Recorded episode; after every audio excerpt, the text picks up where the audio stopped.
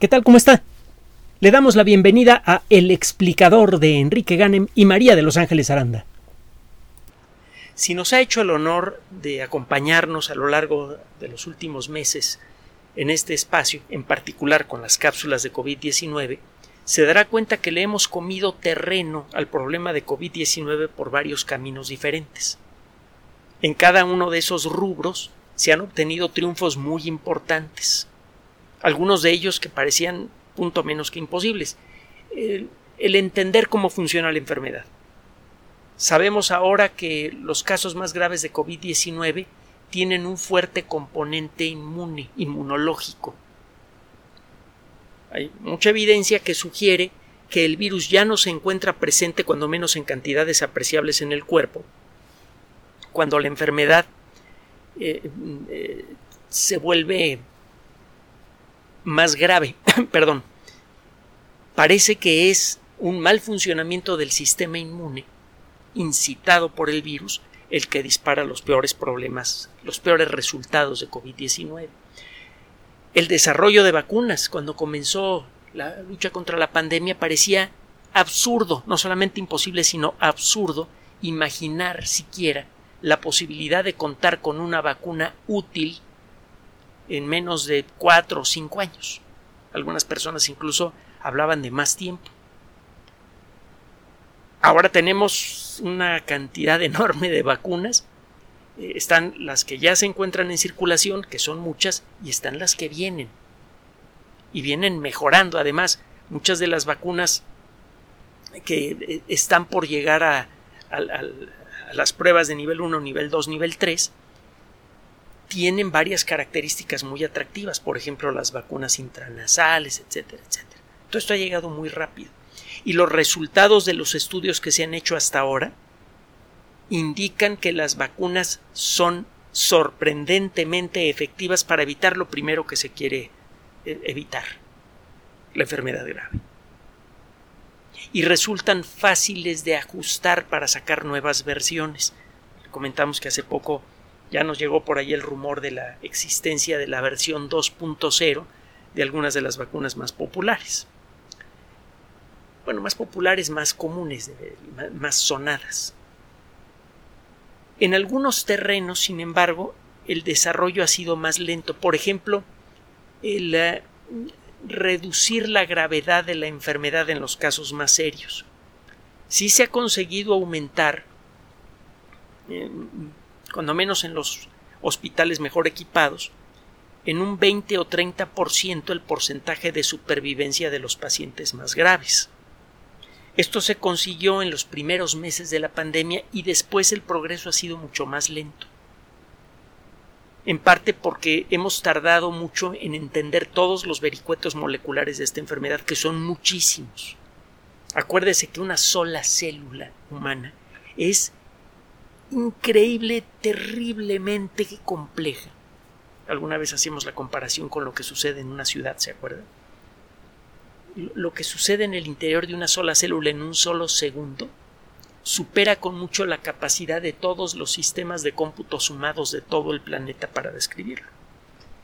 Entonces, lo que sucede en un manojo de un millón de millón, de 100 millones de millones de células, que es un ser humano, se vuelve absolutamente intratable cuando menos al detalle.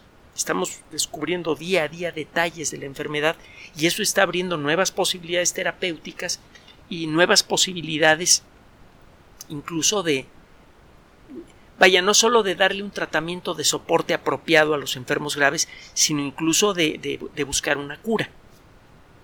Eh, empezamos a entender por dónde tenemos que atacar a la enfermedad para poder generar una cura viable. Ese es un terreno en el que sí se han obtenido avances bastante tangibles, se siguen obteniendo avances, pero no vamos tan adelantados como en el caso de las vacunas. Por eso, por cierto, es bueno estar protegido contra la enfermedad, tanto con vacunas como con buen comportamiento. Es mucho más fácil prevenir la enfermedad con una vacuna y utilizando las, las mascarillas a la distancia, etcétera, etcétera, que tratar de curarla cuando se vuelve grave. Uno de los temas relacionados con el tratamiento de la enfermedad que más importan es cómo discriminar aquellas personas que dan positivo a COVID-19 pero no desarrollan la enfermedad grave de las personas que sí la desarrollan. Este es un tema mucho, muy delicado porque mm, al principio de la enfermedad los resultados de los exámenes de laboratorio y de los exámenes físicos que se le hacen a los pacientes hasta el momento no dan una idea clara de quién va a desarrollar una enfermedad grave. Sabemos que hay factores que pueden favorecer el desarrollo de la enfermedad más seria, por ejemplo, diabetes, por ejemplo, hipertensión, em, problemas circulatorios en general, etcétera, eh, un cierto rango de edades, pero eso no es una garantía para predecir el desarrollo de la enfermedad.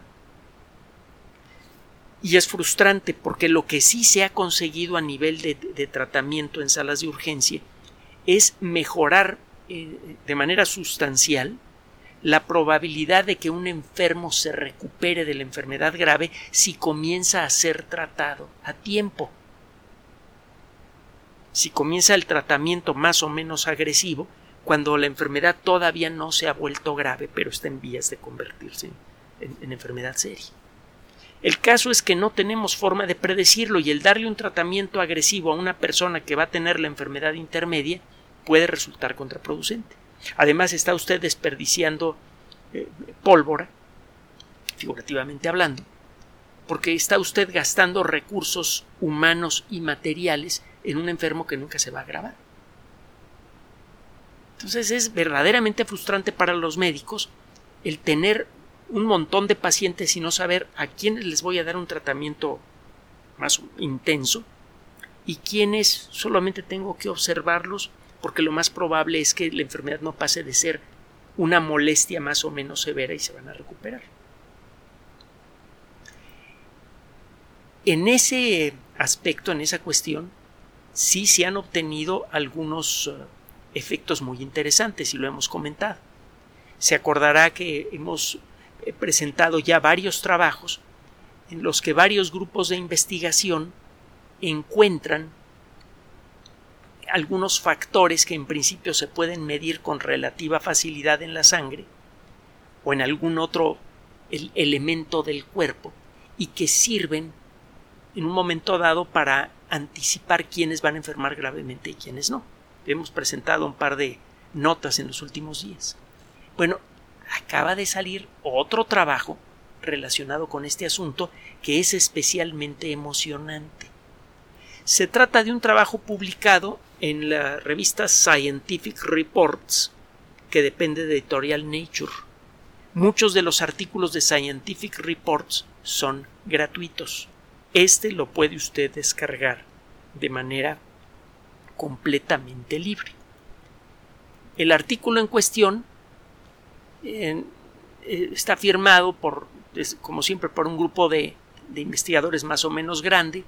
Fue publicado el 9 de julio de 2021 y forma parte de esos artículos que se nos vienen quedando en las manos, porque tenemos muchas cosas interesantes y además positivas que comentarle, publicadas en revistas científicas, pero no, no tenemos el, tiempo de, imagínense que le echamos un rollo de cinco horas todos los días usted no lo aguantaría, nosotros acabaríamos reventados y aún así no acabaríamos por contarle todo lo interesante que es publicado sobre COVID-19 eh, a lo largo de los días.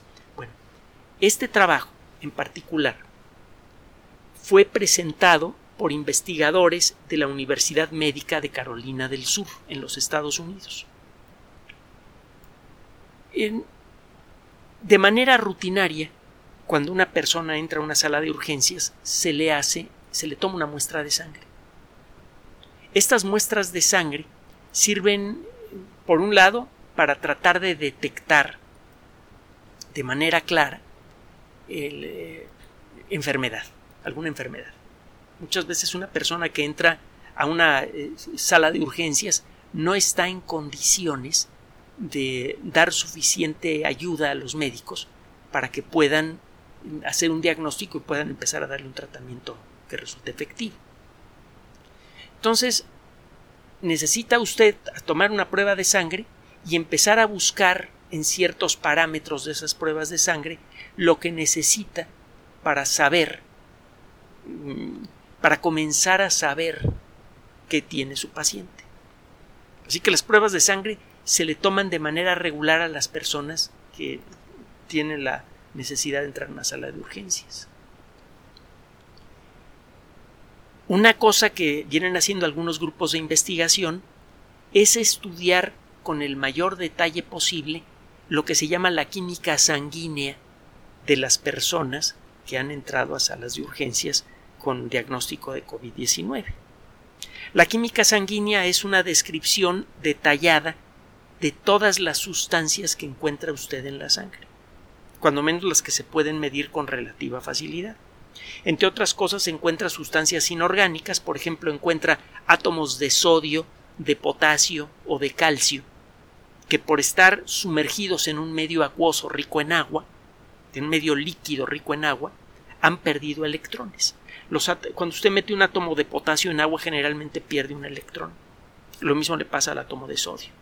Un átomo de calcio generalmente pierde dos electrones. A estas sustancias se les llama solutos porque se disuelven en agua. El solvente es el, líquido, eh, el material que disuelve a los solutos. El solvente en estos casos es agua y los solutos, por ejemplo, son átomos individuales de sodio, potasio, calcio, este, átomos de fósforo pegados a alguna cosilla por allí, por ejemplo, a átomos de oxígeno, entonces, por una parte se hacen, eh, usted puede encontrar con relativa facilidad en una muestra de sangre, algunas pruebas son más sencillas, otras son un poquito más elaboradas, puede encontrar materiales inorgánicos, sodio, potasio, calcio, etc. Y encuentra una gran cantidad de sustancias orgánicas diferentes, de sustancias ricas en carbono, y estos átomos de carbono muchas veces están encadenados para formar moléculas complejas. Encuentra usted proteínas, encuentra grasas y otras cosillas más. Muchas veces la presencia de estas sustancias le pueden dar mucha información a un médico. Por ejemplo, si tiene usted eh, una alteración de, de ciertas proteínas en sangre que son producidas en el hígado, usted puede decir, oye, esta persona tiene afectada su función hepática. Eso de arranque ya le empieza a abrir usted vías de, eh, por un lado, de tratamiento de soporte, es decir, tratamiento para mantener eh, eh, vivo y, más o menos funcional al paciente en lo que se descubre que, que es lo que tiene. Eso es un tratamiento de soporte. Entonces, si usted detecta que las enzimas hepáticas, las proteínas con actividad enzimática producidas por el hígado y que circulan en sangre, eh, tienen valores alterados, usted ya sabe que hay algo que está afectando al hígado. De arranque eso le, eh, permite como, como, médico, conocedor de cuestiones de urgencias, pues que si le voy a dar tales y tales cosas a esta persona porque eso es lo que normalmente le sirve a personas con función hepática afectada. Y además vamos a hacer estudios más específicos del hígado. Si es necesario, vamos a tomar una pequeña muestra del hígado, hacer una biopsia para ver qué le está pasando a esta persona y poder tratarla. Lo primero que hace es tomar sangre y mide la presencia de distintas sustancias en sangre. Esto ya se hace de manera estándar. Hay una sustancia que encuentra usted en la sangre y que está por todas partes en nuestro cuerpo.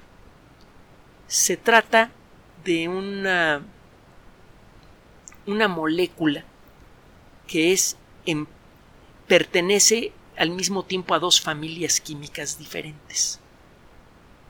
Una de esas familias químicas es la de los lípidos, una forma elegante de referirse a lo que coloquialmente usted y yo llamamos grasas. Esta misma molécula por ciertas características que tiene, está emparentada con otra familia química, la de los alcoholes.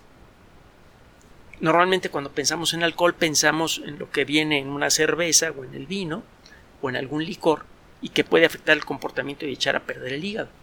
Pero en realidad las moléculas que tienen una cierta estructura molecular en algún rincón de su, de su cuerpo se les llama alcoholes aunque no tengan la capacidad para producir esos efectos en el sistema nervioso. El alcohol etílico, por ejemplo, no debe estar presente en el cuerpo por mucho tiempo. Además de tener un mal efecto en el hígado y en el sistema nervioso, es cancerígeno, etcétera, etcétera, etcétera. Pero hay otro tipo de sustancias emparentadas con los alcoholes que es súper fundamental para que son súper fundamentales para la vida. Una de estas sustancias es la esfingosina. La puede usted encontrar en la Wikipedia. En la esfingosina es una estructura molecular alargada. Si usted ve una molécula de esfingosina parece un bastón.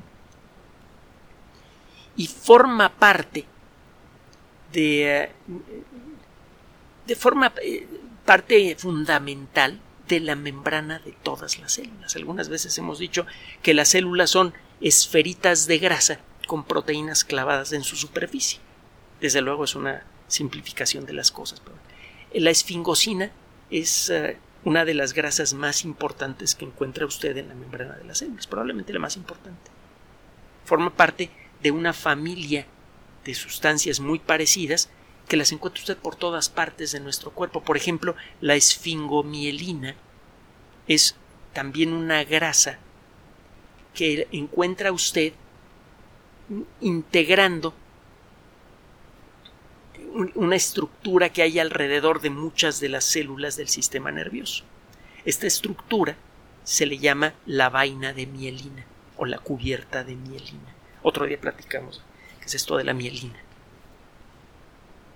El caso es que la, la, esfingosina es una molécula fundamental para la vida, está por todos lados en nuestro cuerpo y la encuentra usted en la sangre, en, eh, eh, una dentro de un cierto rango de valores. Cuando usted toma sangre de una persona sana, va a encontrar que la concentración de esfingosina siempre está dentro de ciertos límites. Lo que encontraron estos investigadores al ponerse a estudiar las infecciones por COVID-19 es que la cantidad, eh, la concentración, para ser precisos, de esfingosina en sangre cambia entre en las personas que tienen COVID-19.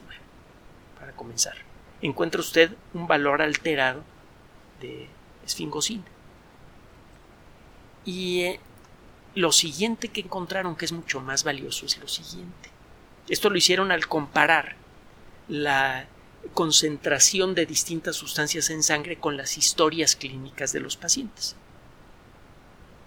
Se dieron cuenta que los pacientes que se convierten en pacientes graves, en la enorme mayoría de los casos, tienen un nivel bajo de esfingosina.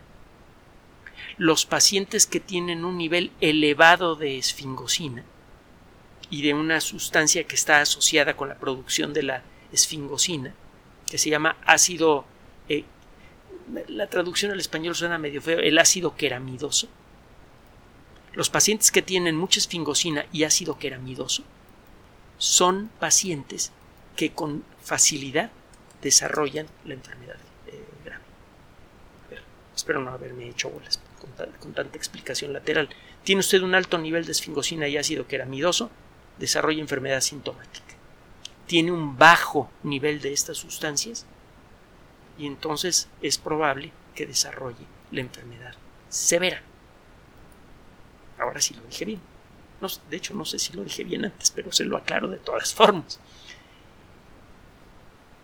Esto es especialmente valioso ahora que está empezando una nueva oleada de COVID-19 con una variante muy contagiosa que con relativa facilidad puede generar muchos casos de enfermedad grave. No porque sea más agresiva, ya lo hemos dicho en otras ocasiones, la variante Delta no parece ser más agresiva que otras variantes conocidas de, de SARS-CoV-2. Pero lo que sí es claro es que por ser más contagiosa es más probable que más gente se enferme y es por lo tanto más probable que más gente eh, pueda llegar a una sala de terapia intensiva.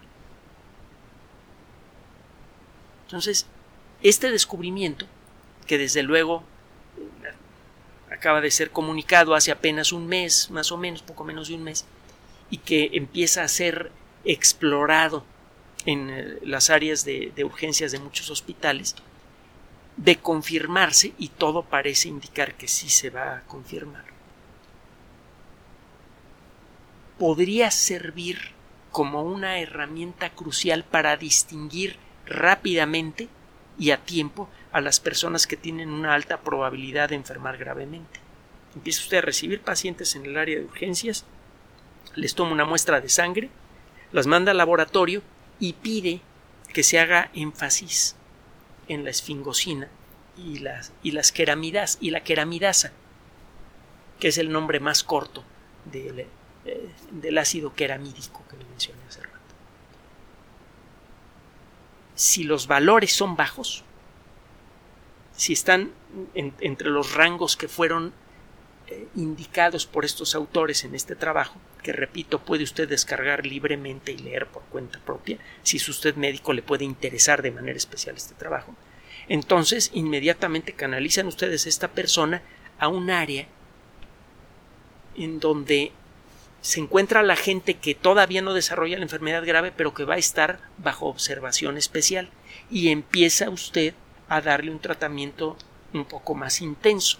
Por ejemplo, anticuerpos monoclonales para tratar de quitar el virus lo más pronto posible del cuerpo, por ejemplo, eh, derivados de la cortisona para reducir el proceso de inflamación.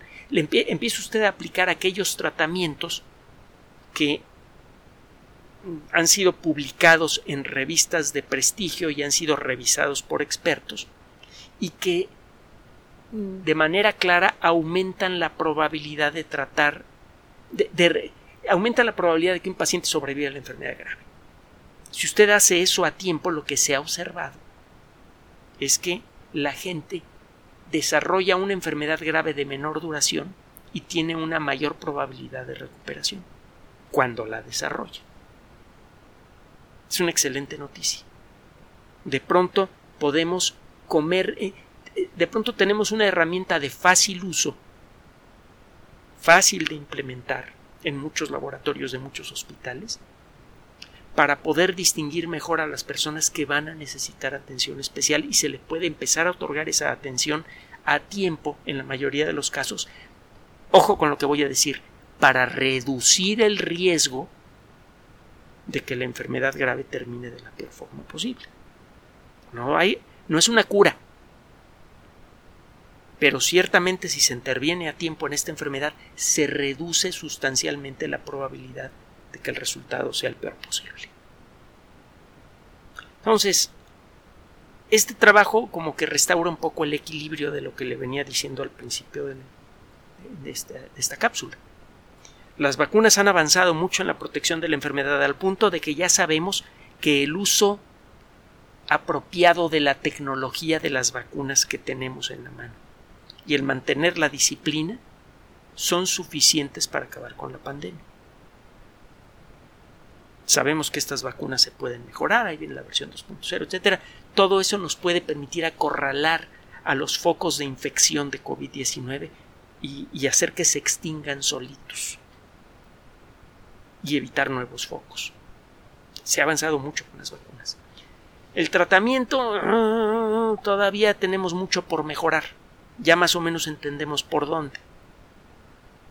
Y es muy importante en el caso del tratamiento, el tratar rápido a las personas que van a desarrollar la enfermedad grave reduce mucho la probabilidad de muerte.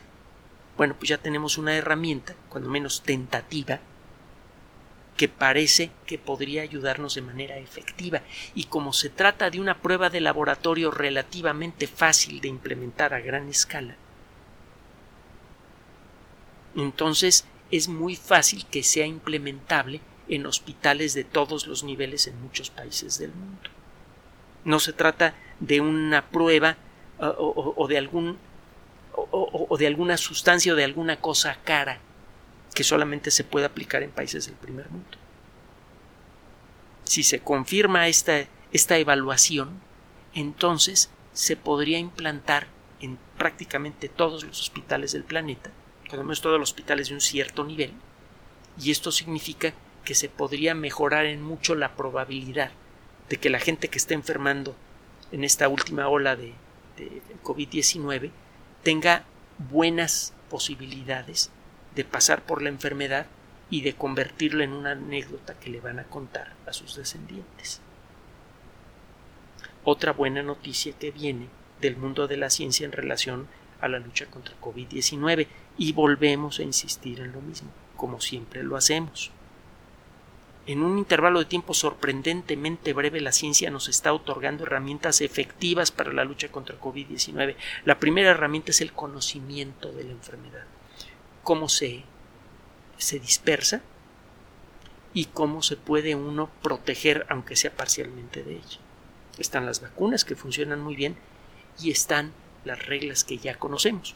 Mascarilla, sana distancia, no se lleve la mano, las manos a los ojos. No le vamos a decir todas esas reglas. Vea en la página del Sistema de Salud de México, vea en las páginas de los sistemas de salud de todo el mundo, vea lo que dice la Organización Mundial de la Salud. Y por favor, hágale caso a esas personas, que son los verdaderos expertos. Hay otras personas que parece que saben mucho, saben presentar sus casos muy bien y a la mera hora son charlatanes. Por favor, crea en las vacunas. Por favor, crea en lo que le dicen los sistemas de salud. Por favor, mantenga la calma. Gracias por su atención. Además de nuestro sitio electrónico www.alexplicador.net, por sugerencia suya tenemos abierto un espacio en Patreon, el explicador Enrique Ganem, y en PayPal, el explicador patrocinio por los que gracias a su apoyo sostenemos este espacio. Puede usted descargar gratuitamente estos audios en formato MP3 en Spotify y en iTunes como El Explicador sitio oficial y en SoundCloud como El Explicador y con formato de video en YouTube en El Explicador sitio oficial. Recuerde nuestras redes sociales de siempre, Twitter Enrique-Ganem y en Facebook Enrique Ganem sitio oficial, El Explicador y los grupos que usted ya conoce. Finalmente, el explicador siempre somos María de Los Ángeles Aranda y Enrique Ganem. Gracias.